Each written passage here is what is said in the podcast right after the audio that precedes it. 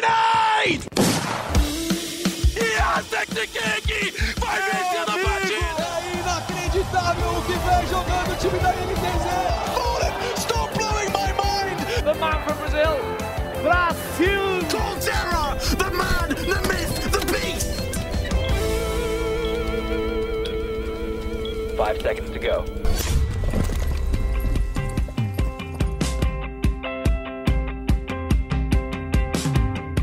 Salve rapaziada, está começando a edição de número 65 do Early Game, o podcast de esportes do GE. Eu sou Breno Deolindo e hoje a gente vai falar um pouquinho sobre Valorant. O jogo aí teve uma pausa de um tempo considerável depois da vitória da Sentinels no Masters lá da Islândia, e agora a gente tem um momento de retorno aí do cenário brasileiro com várias mudanças entre os times mais relevantes do cenário. E para comentar um pouquinho melhor sobre tudo que tem de diferente e que a gente pode esperar dessa nova etapa aí do Valorant Champions Tour, a gente trouxe ninguém menos do que o Nicolino, um dos casters da Riot. Tudo bem, Nico? Boa tarde, boa tarde, Breno, pessoal que está acompanhando aí. Satisfação enorme estar aqui mais uma vez, dessa vez para falar sobre Valorant e esse essa próxima etapa aí, né, que promete bastante, que agora começa o, o caminho para Berlim, depois da galera voltar da Islândia aí, então vai ser expectativa muito grande porque, cara, tá mudando muita coisa e, e o, e, e o cenário como um todo, né, tá mudando, então promete muito essa próxima etapa.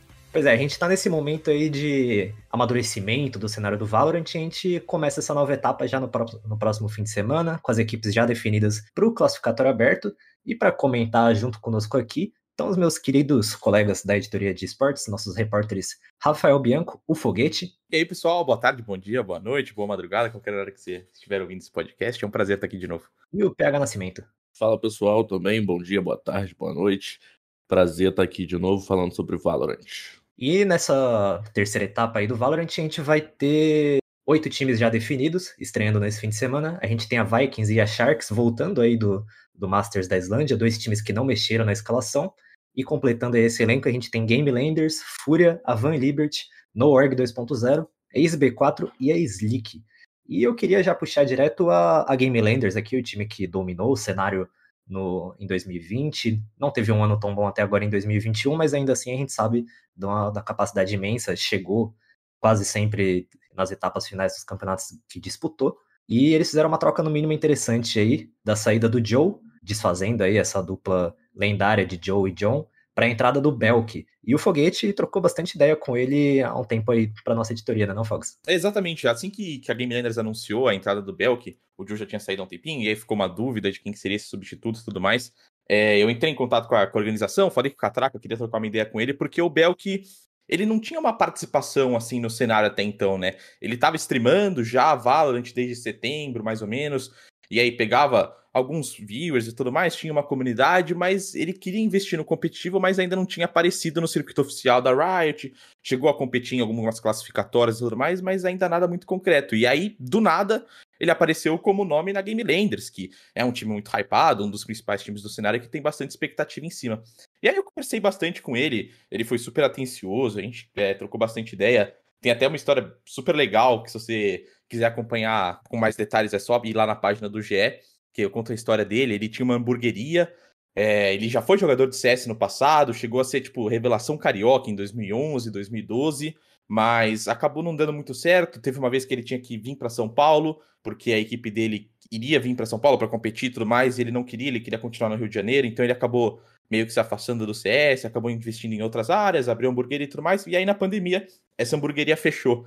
Foi até um caso de, de separação com a mulher dele, era ela, ela era sócia dele, e aí eles acabaram separando, acabaram fechando a hamburgueria e tudo mais. E ele acabou voltando nisso, ele tinha esse âmbito competitivo e veio pro Valorant. E aí ele se destacou, tava jogando muito bem de controlador, ele tinha sido anunciado há pouquíssimo tempo na Star Horizon. Fazia um mês que estava no time, mas estava nessa pausa justamente, então não tinha competido. E veio para Game Landers, né? E aí, logo no primeiro campeonato dele, já, já com o um novo time, eles já foram campeões da Copa Hakim. É, e só detalhando um pouquinho mais justamente ali, ele é um controlador que é algo difícil de achar no mercado atualmente, se você for ver. São, não tem tantos jogadores que se destacam jogando nessa função. E, e ele se destaca principalmente jogando de Astra, até quando foi anunciado, falaram que ele era a melhor raça do Brasil e tudo mais. Isso é algo que a gente obviamente vai ver agora com a competição voltando.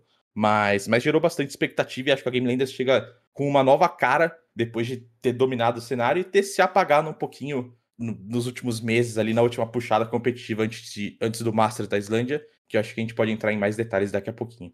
O controlador é uma função meio ingrata, ele se acaba jogando meio que para os outros brilharem, então pegando por estatística, etc, talvez seja um pouco difícil de, de enxergar assim o impacto do cara logo de cara. É, mas, ô Nico, você que já com certeza já assistiu bastante jogos dessa nova Game Landers aí, o que, que você enxerga nessa mudança? O que, que, o que, que a Game Landers perde? O que, que ela ganha com a entrada do Belk? Se tem alguma coisa que deu para pensar já? Cara, eu acho que assim, é... o, o principal ponto que perde, eu acho que é o entrosamento, né? Que, querendo ou não, você ter um, dois jogadores que jogam juntos há tanto tempo igual o Joe e o John, né? É uma coisa de você assim, você sabe como que o cara pensa, o que, que ele espera que você faça, o que você espera, o que você pode esperar dele. Então, isso é uma coisa que você não ganha, né, em uma semana de treino, duas semanas de treino, etc. Então, eu acho que perde um pouco nesse nesse nível de entrosamento que não é nada, acredito eu, que não possa ser reparado, né, que não possa ser consertado, lógico que é um fator de tempo, mas se você observar, desde que o Belk entrou, a Game Landers não perdeu série, né? A Game Landers ganhou todos os jogos. Ganhou todos os jogos na Copa Hakim, ganhou os jogos aqui no Qualifier pro, pro final de semana.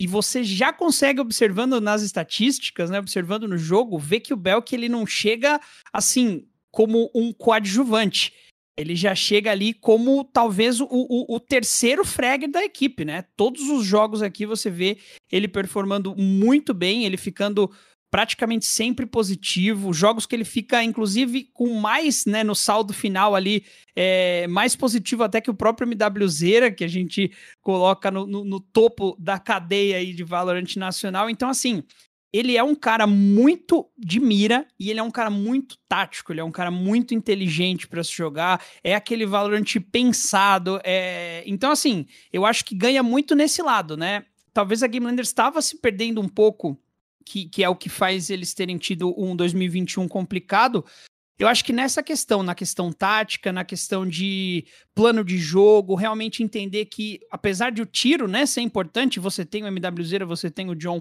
com, com, como duas das melhores miras aí do Brasil, mas o jogo ele, ele é muito mais do que isso, né? Ele é, não é só flash, smoke, molotov.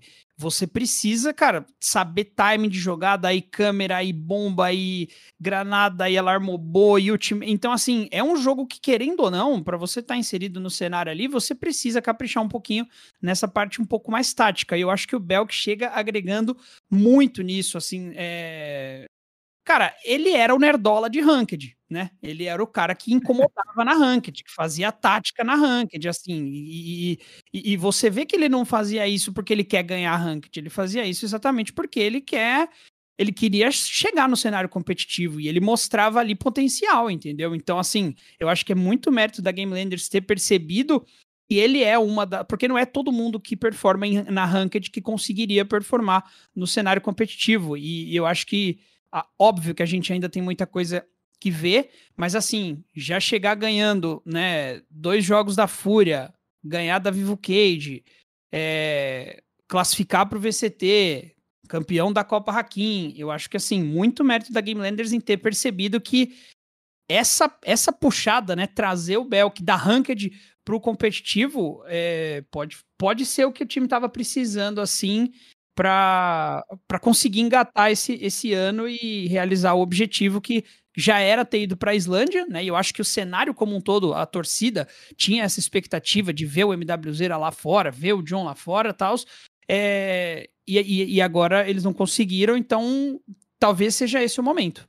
Só acrescentando um pouquinho, porque acho que o Nico foi muito bem nessa questão de, que a Game Landers não conseguiu se adaptar muito bem taticamente, teve problema com isso em 2021. Acho que isso fica muito claro depois, é mais ou menos naquele período do Masters brasileiro, que a Game Landers sofre uma primeira derrota dura na final contra a Vikings, e, e, tem uma dificuldade de se adaptar depois ao novo meta que o pessoal tava deixando de utilizar dois duelistas, trazendo bastante a Sky e tudo mais. E a Game Landers era um time que, que não gostava, sempre tava com os dois duelistas ali, o John e o MW, e, e, e, teve uma dificuldade de se adaptar nisso, foi demorando, então parecia que justamente a tática, o time confiava muito na bala, eu acho, e, e deixou de, de, ter muito foco nessa parte tática e teve dificuldade de se adaptar justamente. Então a vinda do Bell que é, tem esse novo aspecto e, pelo visto, pode ser que a Game Landers volte é, a performar muito bem aí contra os principais times. Se você pegar pra ver coletiva, redes sociais, coisas assim, eu tenho quase certeza que eu já vi jogador da Game Landers meio que até zoando. Tipo, pô, a gente faz a mesma coisa todo jogo e mesmo assim a gente ganha. Isso na, na boa fase, né? E pensando lá pra trás, isso meio que já denotava que o time podia acabar se limitando um pouco. E a entrada do Belk parece ter suprido muito bem isso. E tem um fator até um pouco psicológico, eu diria, né, PH? Porque a gente vê isso em outras modalidades também, de um jogador novo entra na equipe e dá um, um ar diferente ali. É um período meio que de lua de mel, né? É, exatamente. Eles tiveram em um 2020 ótimo, foram campeões no fim do ano do, do First Strike, o primeiro campeonato oficial da Riot aqui no Brasil, de Valorant. Então, acho que eles chegaram em 2021 muito confiantes e muito, muito pressionados, até pelo desempenho que eles tiveram no, no fim de 2020 se esperava muito daquela Game Landers, apesar deles sempre fazerem a mesma coisa, eles sempre venciam, realmente. O desempenho deles era excepcional. Em 2021, eles não conseguiram performar como era esperado, né? A gente não sabe os bastidores ali da equipe, mas a, a Game Landers e o Joe aí se, se separaram agora nesse, nessas últimas semanas, e eles escolheram o, o Belk tirando ele ali da, da ranked, tirando ele ali do, do nada praticamente pro, pro competitivo, e e achando ali um, um, novo jeito de jogar. Agora voltando ao, ao VST, vai disputar o Challenger, se classificando através do, do qualificatório, ali vencendo todas as partidas, campeão da Copa Akin, como vocês já falaram bem. Acho que, que mudança faz bem, faz sempre bem, assim. Acho que é bom ter, ter um time. O, o esporte eletrônico é um pouquinho diferente do esporte tradicional nesse quesito, né? Por não ter muito reserva, não ter essa questão de troca, porque num, num ano inteiro em duas temporadas, é normal alguns jogadores oscilarem. E, e acho que falta um pouquinho disso no, no esporte eletrônico. Para mim, é uma coisa que, que eu mudaria se eu fosse manager, por exemplo porque uma substituição às vezes é necessária. Tem, tem mês que o, que o jogador não está bem. Tem vezes que a, que a, situação pessoal atrapalha muito no, no jogo ali. E, e para mim é, é, é, uma coisa que, que o esporte eletrônico ainda tem que evoluir. E a chegada do Bel que claramente ajudou a Game Landers aí a voltar a brigar pelo topo do, do Valorant no, no Brasil. E outra coisa que eu tenho que destacar ainda nesse papo do, do Belk é que as organizações têm que começar, como o Valorant é um esporte muito novo, tem que começar a olhar bem para Ranked e ter um, um olheiro desses ali no, no, no Imortal, no Radiante, para achar esses talentos que, que nem sempre vão, vão se destacar tanto ali na Ranked, mas, mas um olheiro com, com a visão de, de, do competitivo e entendendo, conversando ali, é, investindo mesmo, como se fosse uma categoria de base. Acho que pelo Valorant ser tão novo, acho que valoriza muito. O Belk, por exemplo, tá dando certo aí. O Aspas na, na Slick também é um, um outro caso de, de sucesso, jogando muito bem. E queria até perguntar pro Nicolino se ele acha que, que a ranked brasileira, por ser tão, tão disputada assim, dá para funcionar como esse tipo de, de categoria de base do Valorant. Então, eu acredito que sim, mas é porque, assim, na ranked você vai achar muito cara bom, né? Muito cara que. igual a gente acabou de falar, né? Nomes como o próprio Belk, o Aspas, o Hit, a galera que se destacava muito na ranked foi aparecendo. É, mas assim, eu acho que existe né, um, um, um, salto aí de mentalidade que o cara precisa ter para ser um ranked player top 1 e para ser um, um, jogador que vai se destacar no cenário competitivo. Então, assim, é, não adianta só ser muito bom, porque às vezes é muito melhor você ter um cara no seu time que é um pouco mais mediano ali, mas ele faz a função dele, ele é fácil de se relacionar, etc., do que você pegar o cara que é o melhor jogador da ranked brasileira, mas assim, às vezes o cara só tem a mira e ele não agrega como time, né? Porque vai muito mais do que entrar no servidor e jogar. A galera treina todo dia, tem o tático, tem que assistir VOD, tem que bolar uma nova estratégia, é, tá disponível para se adaptar, né? Por exemplo, pô, você pega um cara ali da Ranked que todo jogo ele tem o computador mais rápido, ele consegue pegar a Jet porque é o boneco que ele joga. Você vai colocar ele num time e de repente você precisa que ele faça uma Sky aí o cara faz. Então, assim, eu acho que dá para você encontrar, sim, bons talentos e não necessariamente vai ser o cara que tá no top 10. É, pode ser um cara que tá um pouco mais para baixo ali, porque só de estar tá no Radiante, né, já é um número bem restrito de jogadores comparado ao número é, total do servidor. E é muito mais de entender a mentalidade que aquele cara joga do que só mira, né? Porque assim, tem muita gente que tá no Radiante, então muita gente tem mira para tá lá, tem bala para trocar e tudo mais. Só que a rotina de, de, um, de, um, de um time, né, que quer se classificar, que quer ir para Berlim, se você olhar o, o, qualificatório por si só, já é um campeonato, um campeonato de altíssimo nível, né? Já é uma coisa muito difícil de você classificar, começando tudo em MD1, a, a VKS, por exemplo, quase foi surpreendida, quase perdeu o primeiro jogo. Então, tipo assim, acabando de voltar da Islândia, tiveram que ganhar um OT de um time que tinham cinco jogadores que não são jogadores que estavam aparecendo sempre, que estavam jogando VCT antes, que se classificaram para algum outro campeonato. Então, assim, conforme o tempo vai passando, o cenário vai melhorando, vão aparecer mais e mais desses jogadores, mais e mais times e fakes e etc. E aí que você consegue separar, pô, esse cara aqui, ele dá trabalho, esse cara aqui não vai ser só um cara que vai chegar para mirar, vai ser um cara que vai chegar para agregar no dia a dia do time como um todo, que, que, né, como eu falei, não é só chegar no sábado, dia de campeonato, abrir o jogo e, e, e jogar. Então, dá para achar o cara assim na ranked, mas eu acho que é um filtro muito além do, da posição que ele termina a season, por exemplo. Essa conversa me lembra muito vários, vários pequenos casos que a gente consegue acompanhar nos esportes. Indo pro LoL, nesse, no split passado a gente viu o Tuts do Flamengo ser extremamente criticado por ter um leque de campeões bem limitado, assim. Ele, ah, ele só joga de mago e não sei o que. Se o Tuts não joga de mago, é derrota do Flamengo. E no para esse segundo split ele voltou muito mais forte, jogando super bem. O Flamengo não não coincidentemente é líder invicto do campeonato. E uma das primeiras coletivas que, eu, que a gente fez com o Tuts nessa, nesse segundo split, ele falou, cara, o jogo competitivo é totalmente diferente do jogo que eu jogo na solo kill. Na solo kill eu consigo puxar a Kali lá e carregar o jogo. E acho que isso traduz de certas maneiras para qualquer outra modalidade. No, em shooters, eu imagino muito mais um cara que tá jogando uma ranked, que tá jogando solo, ele vai 99% das vezes jogar para ter um frag da hora, e se Deus quiser, ele carrega o jogo. Se ele não carregar, pelo menos ele não ficou negativo. E você encontrar um cara, ainda mais no high elo, que as pessoas vão ter noção do que é cometer um erro, do que é dar a cara pra, pelo time, é um negócio que vai ficando cada vez mais difícil de você encontrar um cara que vai tentar organizar as coisas ali, que vai tentar ser um pouco mais suporte. Então é, é realmente um, é um trabalho de, de garimpo bem difícil que as organizações têm que fazer. E isso também me lembra sempre as conversas de panela que rodam em todas as modalidades, principalmente aqui no Brasil, que rola no CS, rola muito no LoL, de que, ah, tem esse cara que ele tá lá na solo kill e há trocentos milhões de anos, dando bala pra caramba, mas ele nunca teve uma oportunidade. Mas acho que, felizmente, talvez por ser um jogo mais jovem, o Valorant acabou de completar um ano, ainda não deu tempo da gente chegar nessa panela aqui, né, Nico? Então, essa panela eu acho que ela. Se ela existe, ela existe porque ela veio de outros cenários já, né? Então, assim, como a gente viu desde o começo, o Valorant foi um jogo que acabou abraçando todo mundo. Foi um jogo que pegou a galera que veio do CS, do PB, do Crossfire, do Rainbow Six, do Overwatch, do Zula.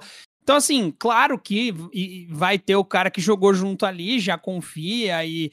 Mas para ela se formar no Valorant assim, eu acho que ainda realmente não deu esse tempo. E não acredito que são tantas assim a ponto da gente falar, nossa, coitado desse cara nunca vai ter uma chance. Porque assim, é, o, o, o, fato de o cenário permitir você se inscrever no qualificatório e classificar, independente de você ser um time já de uma org ou etc., e não, é, é, faz toda a diferença nesse momento, entendeu? Então, tipo assim, às vezes você não consegue entrar em time nenhum, mas às vezes você consegue juntar cinco caras ali e, e cara, aparecer, entendeu? É, eu lembro muito do exemplo do pessoal que que, que classificou né, no, no VCT passado da Followers.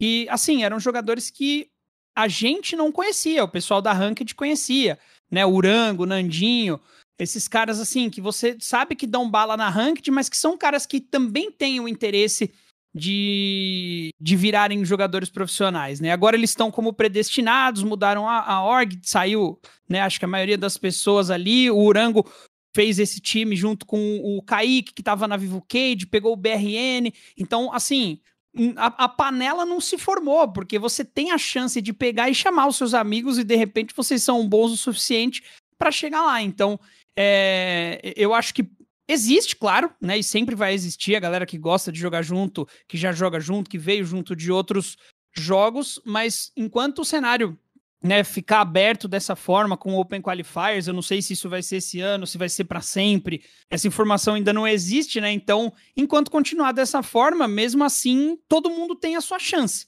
Todo mundo né, tem a oportunidade de, de ir lá e você só precisa ganhar 4 MD11 e 2 MD3 e sobreviver à primeira fase, que aí você tem chance até o final. Não é fácil, igual parece pelo que eu tô falando, mas o, eu acho que o destaque aqui é saber que todo mundo tem a sua chance, né? Isso que é importante. E já que a gente tá falando de novos jogos, outra organização de destaque aí que fez mudanças no elenco foi a Fúria, né? A Fúria não conta mais com o Ted, que eu inclusive achei que ia para Game Landers porque ele e o FZN adoram ficar trocando confete no Twitter, mas a Fúria trouxe o Mazin pro lugar do Ted. O Mazin é campeão mundial de Crossfire, foi campeão mundial com a Vincent lá atrás, e agora ele entra nos Panteras para fazer a mesma função ali do Ted, ser um pouco, mais, um pouco mais controlador. E é uma oportunidade legal, né? O Mazinho é um cara que já estava envolvido aí no cenário de Valorant, mas certamente essa vai ser a, a maior oportunidade que ele recebe. E chega num time com bastante experiência, né, Foguete? Pô, com certeza. O Mazinho até que chegou a fazer parte da B4 ali por um tempo, né? Mas não conseguiu se destacar muito. E aí chega na Fúria já, que é um time redondo, que, que, que se formou no final de 2020 ali, juntando alguns vários talentos e tudo mais, e, e foi um dos principais times dessa primeira etapa em 2021, do, dessa primeira metade, e, e, aparentemente já foi um encaixe também, assim como na Game Landers, que, que deu um pouquinho de resultado, né, a Fúria que vem jogando bem, chegou também na final da Copa Hakim, que foi esse primeiro campeonato que a gente teve já com os novos times para ter um pouquinho mais de noção, disputou ali com a Game Landers, se perdeu por 3 a 2 na final, mas é, jogou bastante duro, foi um jogo bem, bem disputado e tudo mais, e, e, no Qualifier agora também, talvez o time que teve o pior chaveamento, assim, né? Mais difícil, tirando a Vikings ali, que sofreu no primeiro jogo, que nem o Nico já falou, mas foi algo completamente inesperado. A Fúria encontrou a Vivo Cade na última MD3, que valia a classificação já para pro VCT. E a Vivo Cage que a gente ainda não comentou, mas é mais ou menos uma panela aí que a gente vem comentando, né? Fez um catadão com vários jogadores de times que foram meio se, se transformando. Justamente o Joe, que a gente já falou bastante, tá lá, o da Game Landers. Pegou o Hit também, que tava na Van, o Vixen, que tava na Vorax, o Muriz da PEN e o NTK da Slick. Então, vários jogadores extremamente talentosos que estavam em times diferentes se juntaram. E é um time que tem bastante expectativa para esse segundo semestre, mas justamente se encontrou com a Fúria é, em um jogo bastante complicado. Foi o MD3 que teve prorrogação, foi até o último mapa e tudo mais. É, mas a Fúria chega com bastante expectativa de novo. É um time que tem muita bala para trocar. Acho que é um time bastante tático, principalmente. É, tem o Kalil ali de controlador, que gosta de fazer algumas brincadeirinhas e surpreender. Mas. E, e tem muita bala, né? Tem o Xande, o QCK, que trocam muita bala, como duelistas e tudo mais, ou até em outras funções. Mas. Mas o Mazinho encaixou muito bem. Acho que é um time que a gente pode botar bastante expectativa também para essa segunda metade. Primeiramente, acho extremamente bonito de assistir a tela do Xande. É, queria chegar nesse nível em qualquer FPS algum dia da minha vida. Estilo que agrada demais aos meus olhares, porque o cara só aperta W e ganha de todo mundo na mira. É legal demais de assistir. Mas eu acho interessante essas duas mudanças que a gente comentou, porque são duas organizações que, em um cenário comum, assim, elas poderiam estar confortáveis. Game Landers ganhou tudo ano passado. A Fúria começou um projeto recentemente, é um dos times entre os que estão se destacando, é um time relativamente até jovem, que não se formou tanto tempo assim. Então, as organizações podiam estar confortáveis, mas eu sinto que o formato do circuito que a Riot adotou, ele meio que incentiva os times a estarem sempre cogitando novas mudanças, tá pensando o que, que pode melhorar sempre, buscar sempre essa constante evolução. A gente tem aí, no mundo ideal, né, seriam três campeonatos internacionais, esse ano vão ser só dois, por motivos de pandemia de Covid-19, mas é bem nítido que os times se decepcionaram de não se classificar para o Masters. E são duas vagas, tipo, não é como se fosse fácil, mas ainda assim a gente vê esses dois times grandes que não necessariamente precisariam de uma mudança realizar essa troca, né, PH? É, exatamente. Acho que, que por ser um cenário novo, ele vai se construindo aos poucos, né? O cenário vai, vai se entendendo, vai se tornando mais forte, graças, claro, ao apoio excepcional da Riot Games. Acho que, que ela trata muito bem seus jogos e, e, e dá ao competitivo uma cara realmente de campeonato premium.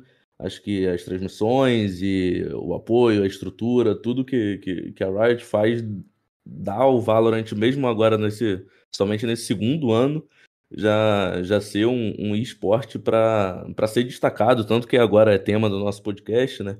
Acho que por isso essas mudanças são, são tão importantes. Os times ali, a Fúria, por exemplo, ainda tá, tá se encontrando no Valorant. É, né? Eles foram muito bem nessa, nessa primeira metade do ano aí do, de Valorant, é, chegaram perto de, de uma vaga para Islândia.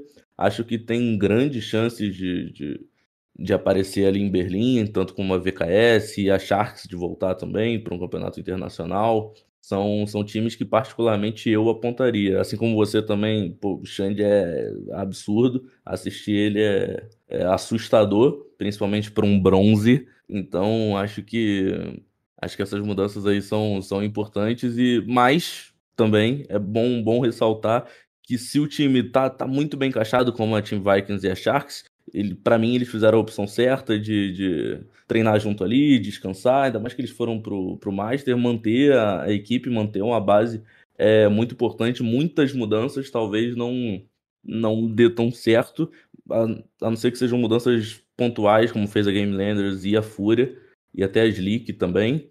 Então, acho que, que tem que ter um meio termo ali, mudanças são importantes, necessárias, mas tem que ser feita com cautela.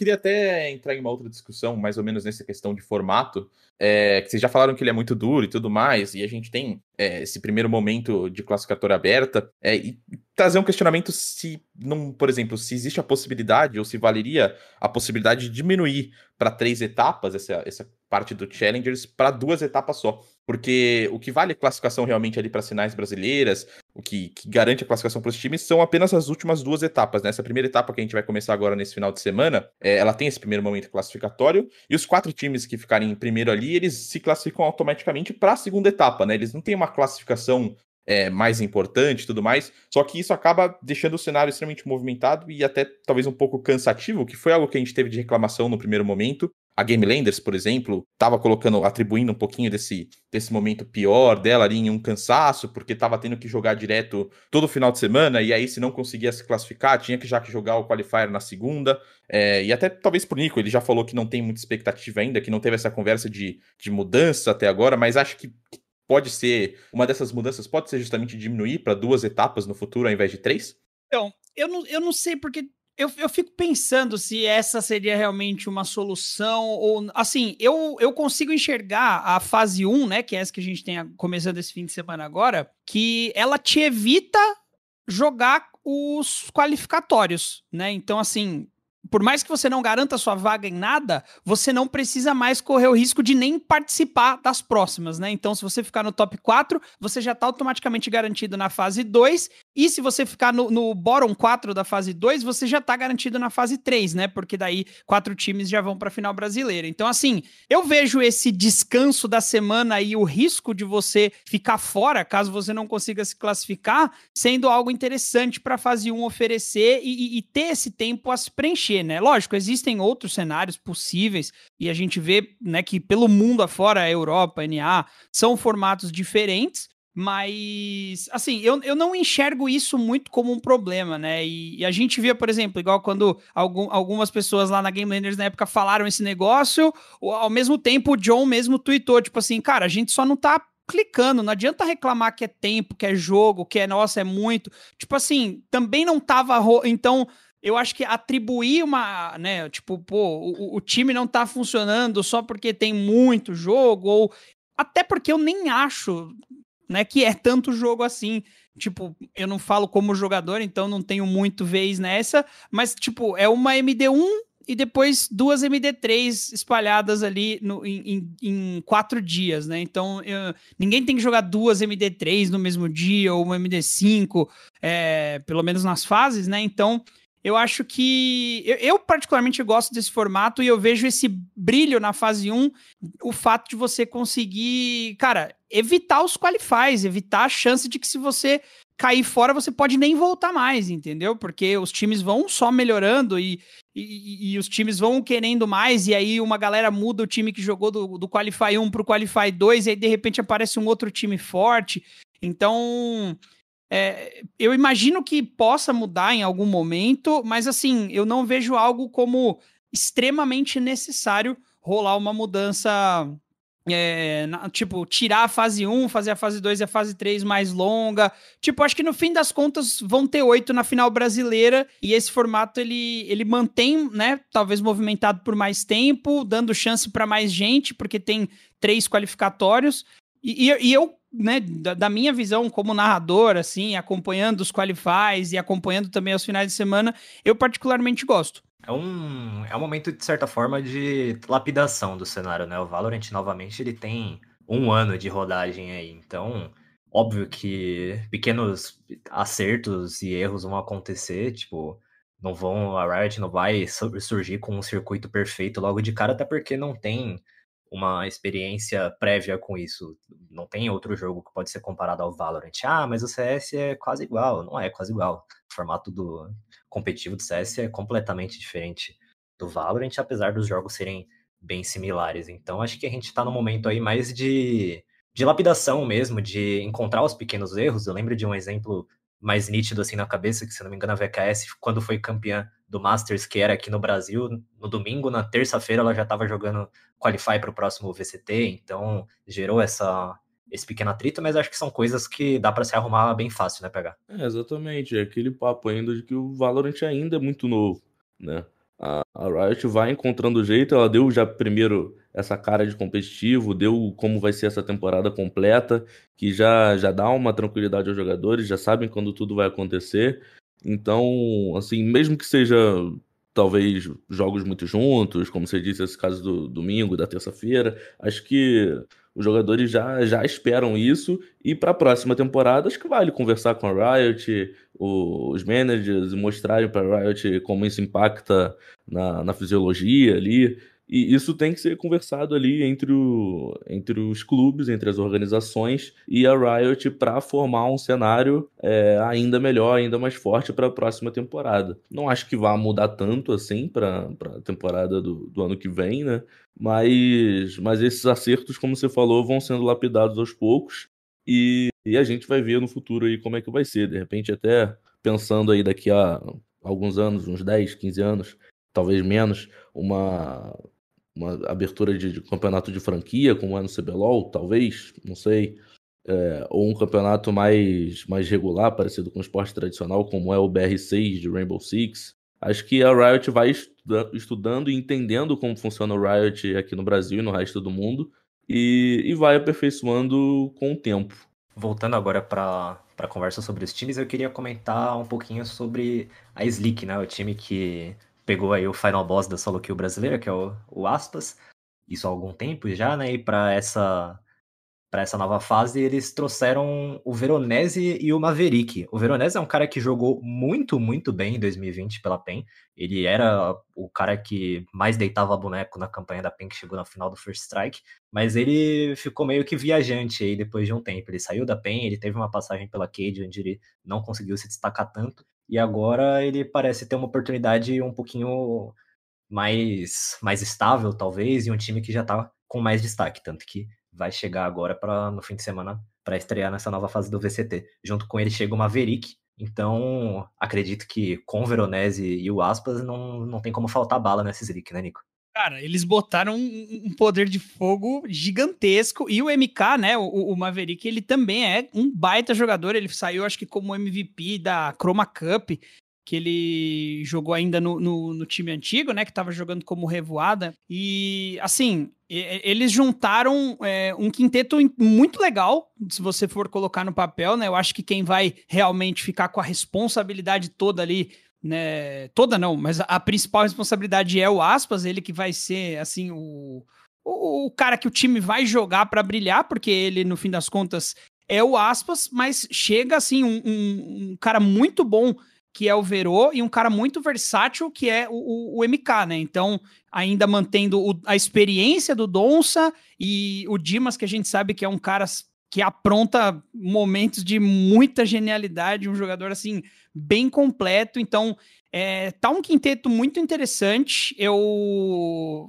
fico né, na expectativa de saber como que a Slick vai jogar, porque se falava muito que quando o, o Veronese chegou, ele chegou para fazer controlador, e aí que o Dom saía fazer o Sova, e aí agora o, o, MK entrou e aí ele meio que assumiu essa função de iniciador, porque ele já fazia a Brit, então ele fez o Sova, e o Donsa voltou para controlador, o Veronese, que é muito bom, tá como duelista. Então, assim, Vai ser interessante ver qual a slick que vai vir para o servidor, mas se a gente for meio que se basear no que rolou no qualificatório, dá para esperar aí realmente o, o, o Verô, né, jogando de, de jet normalmente ali, e, e, acho que o Donça voltando para controlador. Então, é um time que ficou forte, que ficou competitivo, eu acho que ficou bem competitivo e que também entra naquela questão que eu tinha mencionado da Game Landers, né? Vai ser o, um, uma questão de tempo porque você tem uma, uma base aí que já não é uma base de tanto tempo, né? Tirando o, o Dimas e o Donça, porque o Aspas também chegou um pouco depois no projeto, né? Ele não é desde o começo. Então, assim, a maior parte dos jogadores não joga junto há muito tempo.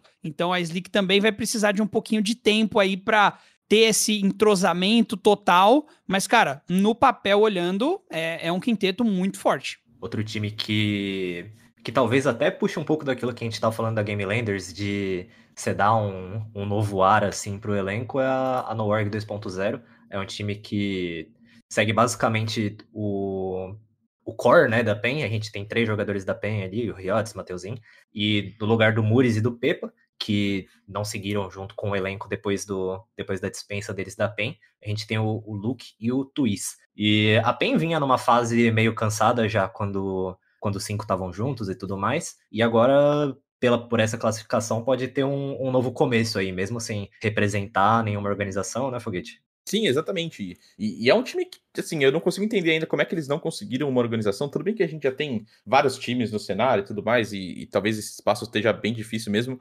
mas, mas é uma line de jogadores que já tem pontos conquistados ali no circuito pro, pro Champions. É, é uma line, tudo bem que teve essa, essas duas mudanças que você comentou, mas que, que vinha jogando bem e que já conseguiu essa classificação de novo, e eles estão dando muita bala, estão jogando muito bem. E acho que, assim, por mais que talvez não esteja ali naquele, naquele primeiro tier dos times do cenário ainda, porque ainda tem algumas coisas para encaixar, é, justamente por conta das mudanças, mas, mas é um time que chega com bastante expectativa, sim, e acho que o pessoal, às vezes, por, por não ter uma organização, por não ter um nome, chegar como no org e tudo mais, é, acaba deixando um pouco de lado. Mas, mas pode ser um time que chega a surpreender. Pode ser que eles tenham um, um confronto difícil, obviamente, já na primeira fase. Eles vão jogar contra Sharks, é, que, que, é um time que chega sem mudanças, que, que vem depois de jogar na Islândia e tudo mais. Pode ter amadurecido ainda mais depois disso, mas é um time que a gente sabe que, que por exemplo, eles sabem sofrer muito bem. Foi algo que a gente já comentou em outros podcasts que sabem jogar muito bem contra times extremamente ofensivos e tudo mais, que pode ser o caso da No-Org. Mas, mas acho que assim, a gente não pode dormir neles, não. Pode ser que eles cheguem surpreendendo é, já nessa, nessa primeira etapa. E é um time também que, assim como acho que todos os oito que classificaram, que a gente tem que ficar de olho. Fechando essa, essa rodada de grandes mudanças, a gente tem a, a Van Liberty, né, que tirou só. Tirou não, né? Perdeu só o Hit, que foi top 1 da, da solo kill brasileira por muito tempo. É um menino que já tinha um sucesso absurdo no CSGO, mesmo sendo tão jovem, e no Valorant esse sucesso continuou. É, e teve a entrada do Crane, que estava na Vorax. A Vorax é um time que dispensou todos seus jogadores, basicamente, e um deles foi para nova line da Vivo Cade, que acho que a gente pode dar um pouquinho de atenção a mais aqui, que agora conta com o Joe, saído da Game Landers, com o Muris, que veio do elenco que era PEN, o Hit, o Vixen e o NTK. É, é um elenco, talvez ali um pouco Frankenstein, um pouco montado às pressas, mas que certamente tem muita experiência e muita bala, né, Nico? É, esse é aquele tipo de. Que, né, se você for fazer a referência ali, lembra muito o Real Madrid, né? Os Galácticos ali, você junta cinco super celebridades, super estrelas e só precisa esperar que eles deem certo jogando juntos, né? Que às vezes tem casos que funcionam, tem casos que não, mas assim, é, é até sem, obviamente, querer desmerecer qualquer um dos oito times que passaram, mas é muito triste não ver essa Vivo Cade classificada para o final de semana, porque são cinco jogadores que a gente tem uma expectativa muito grande, né? O, o Hit é um dos daqueles jovens talentos aí que você fica olhando e falando, cara, esse cara vai ser o melhor daqui a pouco, se já não tá ali no topo, né? Que para mim ele tá. E o Muriz também, um, um, cara que é muito bom, muito versátil, que joga como duelista, mas também é capaz de fazer outras funções e de ser capitão. O Vixen, para mim, que é um dos jogadores mais completos, é muito clutchzeiro e faz uma função, na minha visão, é desagradável. Eu odeio jogar de controlador. E, e, assim, você via ele na Vorax performando constantemente, né? Um cara que estava sempre ali aparecendo, sempre ali jogando, sempre fazendo um bom trabalho. O NTK também, que é um, um, um, mega jogador. E o Joe, que sai de uma Game Landers que no ano passado ganhou tudo, né? Então, assim, você juntou cinco jogadores muito bons e tem que ter a. tem que dar liga, né? Não necessariamente vai funcionar, porque senão qualquer time ia simplesmente fazer isso, pegar né, os cinco melhores aí, pagar o maior salário da história e ganhar tudo, mas a gente sabe que não é bem assim que funciona. Só que para as próximas etapas, com certeza, a Vivo Cage vem é, traz expectativas, porque teve um chaveamento complicado, pegou uma fúria, né? Então, assim, qualquer um ainda deu muito trabalho por pouco tempo de time. Então, é, é, é de já ficar de olho ali no que, que essa Vivo Cage vai aprontar mais para frente, porque, cara, não tem como, como falar que não são cinco jogadores absurdos que estão na equipe. E isso são os primeiros passos ainda, né, desse cenário, de certa forma, renovado. A gente vai acompanhando para ver quais os times que vão representar o Brasil no Masters lá de Berlim. A gente espera para uma performance ainda melhor do que a, a Sharks e a, a VQS conseguiram lá, mesmo se forem os dois. A gente acredita muito que o cenário brasileiro consegue ter uma evolução e se Deus quiser, brigar nas finais ali contra os times da Europa e dos Estados Unidos que se destacaram acima das outras regiões. Teve a, a Nuttern ali da Coreia que deu um trabalhinho, mas o, o brilho do, do Masters mesmo foi da Sentinels, não tem nem o que dizer.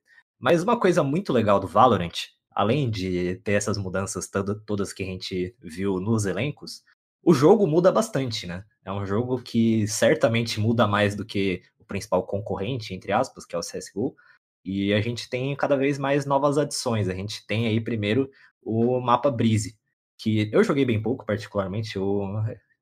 Para jogar, eu prefiro um pouquinho mais o, o CS, apesar de que ultimamente eu prefiro assistir o Valorant, porque CS online é insuportavelmente chato.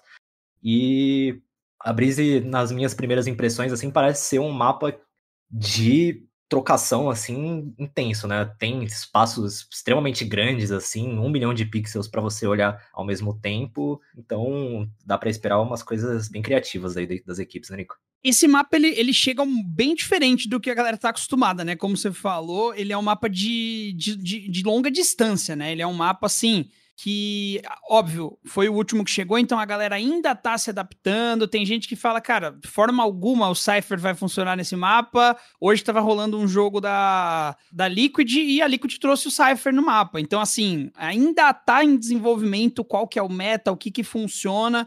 Mas uma coisa que eu vejo meio que necessária e que funciona muito bem nesse mapa é a Viper, né? Porque ela, ela consegue, com a parede dela, travar longas distâncias em um mapa longo. Então, assim, ela consegue preencher uma boa parte do caminho. O Omen, por exemplo, já é um agente que nesse mapa vai ser muito difícil de funcionar. A smoke dele quase que não tampa nem a entrada principal. Então, assim, é, é, é muito fácil de furar essa, essa parede que ele faz, né? Essa, essa smoke.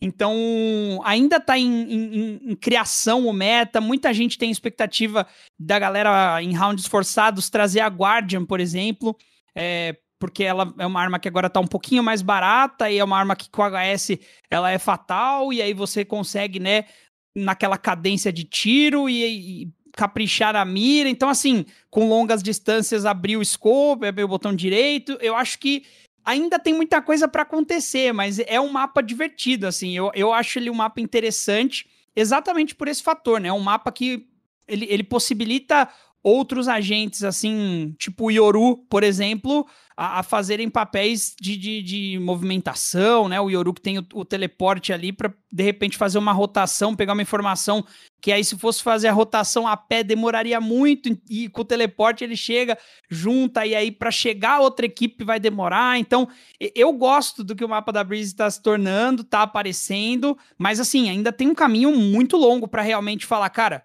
é, é, é, esse o meta, tá todo mundo fazendo diferente ainda, né? E, e eu, eu, eu acho essa uma das fases mais legais, assim, onde cada um tem uma ideia diferente, até que chega alguém ali, ganha oito brisas seguida com uma composição e a galera começa a falar: bom, parece que o jeito de jogar é mais ou menos esse daqui.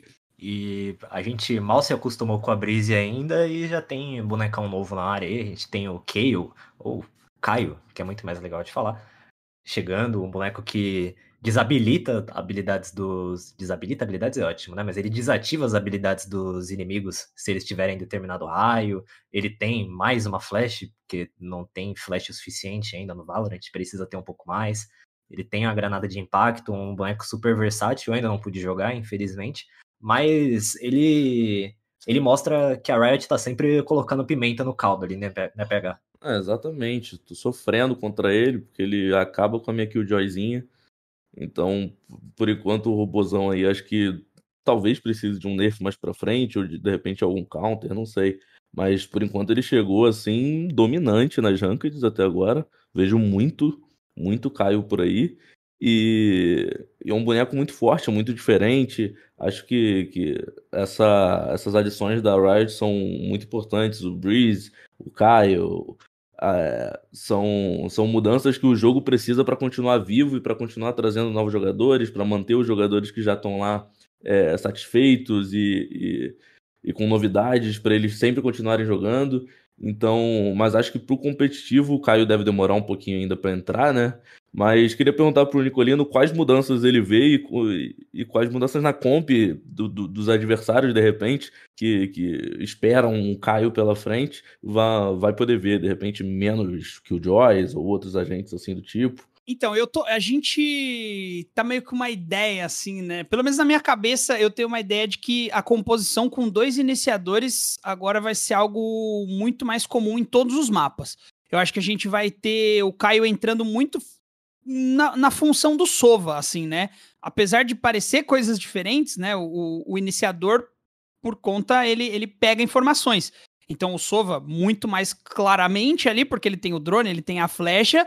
A Sky, ela avisa quando ela cegou, então você consegue saber que tem gente. Ela tem o lobinho também. E a, a, a adaga, né, do Caio, que faz revelar o que faz desativar as habilidades, ela também mostra quem ficou desativado, né? Então, assim, é uma informação extremamente valiosa. E o Sova subiu para 8 orbs de ult, é, as coisas, os recursos dele, né, as habilidades dele ficaram um pouco mais caras, né, a flecha de choque, por exemplo. Então, assim, eu acho que um Caio com Sky, por, com, com, que daí vão ser quatro quatro flashbangs, né? Fora que da Sky ainda volta. Ele tem a Molotov, você tem a daga para pegar informação, ao mesmo tempo que o drone da Sky, que é o lobo, para pegar informação, e ela uta para pegar informação. E ele, então, assim, eu acho que ele vem muito forte é, e acho que vai ser um, um agente que, cara, deve entrar praticamente em todas as composições, pelo menos nesse início, assim que ele tiver habilitado, né? Porque para esse final de semana ele não vai estar tá liberado ainda.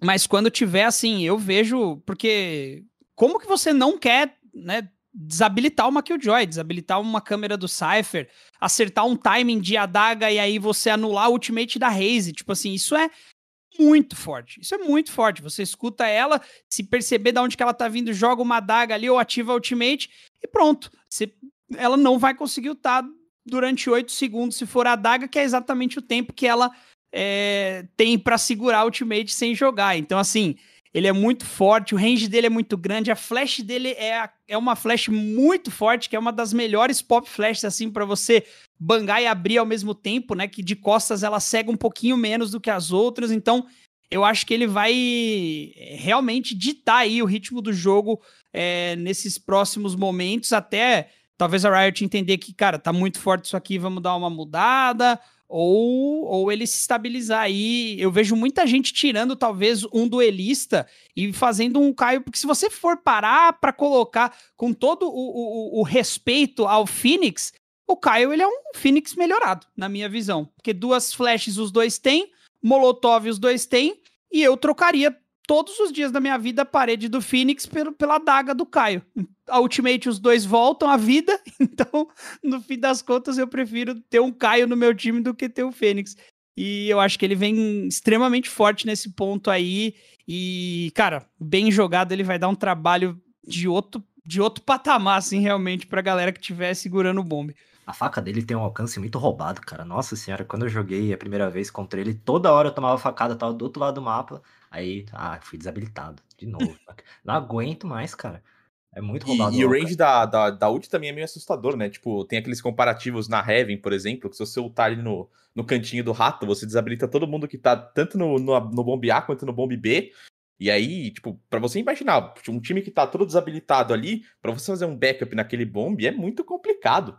É, e, e, acho que a ideia da Riot, justamente eles chegaram a comentar, não diretamente isso, mas é, é trazer um pouco mais de gameplay pro jogo, né? E a gente sabe como isso afeta principalmente no competitivo.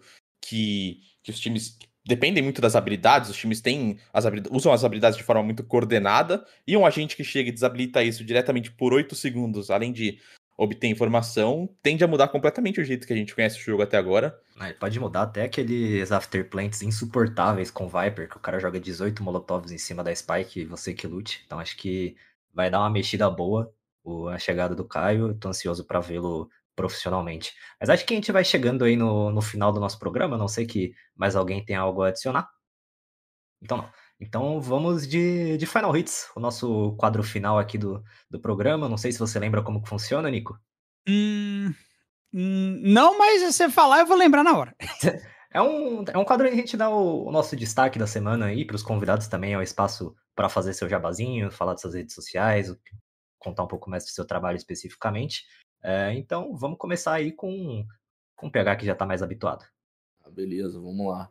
Primeiro, comentar aqui do, dos brasileiros classificados para o Mundial de Londres no FIFA 21, mudando um pouquinho de jogo aqui no meu, no meu Last Hit. Acho que, que é bom comentar esse, esse feito, porque o Brasil é o primeiro campeão mundial de FIFA e, e agora está levando dois jogadores na Xbox, o Felipe da SPQR e o PHzinho da R10, e outros dois no PS4, o Gabriel Crepaldi e o Paulo Neto. Então, torcer para os moleques irem bem lá em Londres, vai ser presencial o Mundial. E agora é torcer. Sua vez, Foguete.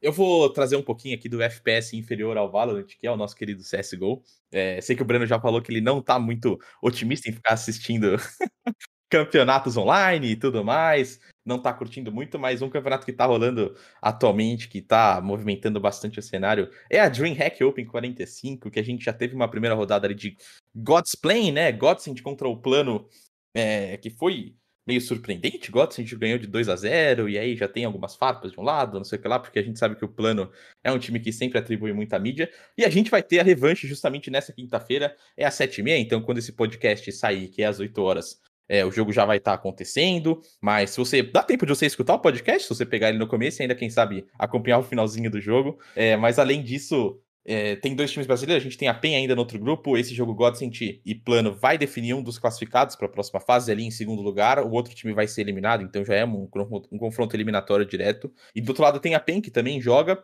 e em busca da classificação também na segunda posição do grupo A. E aí pode ser que a gente tenha um confronto brasileiro depois na final, porque os times não vão se encontrar logo no primeiro chaveamento na semifinal, mas se eles ganharem os seus jogos, a gente pode ter esse confronto brasileiro entre PEN e ou Plano ou Godsend. Falando em CS, a gente finalmente vai ter uma lana logo menos aí na EM Colônia, que não vai ser ESL One, sabe Deus por quê. Mas enfim, agora é sua vez. Nico, deu para pegar, né?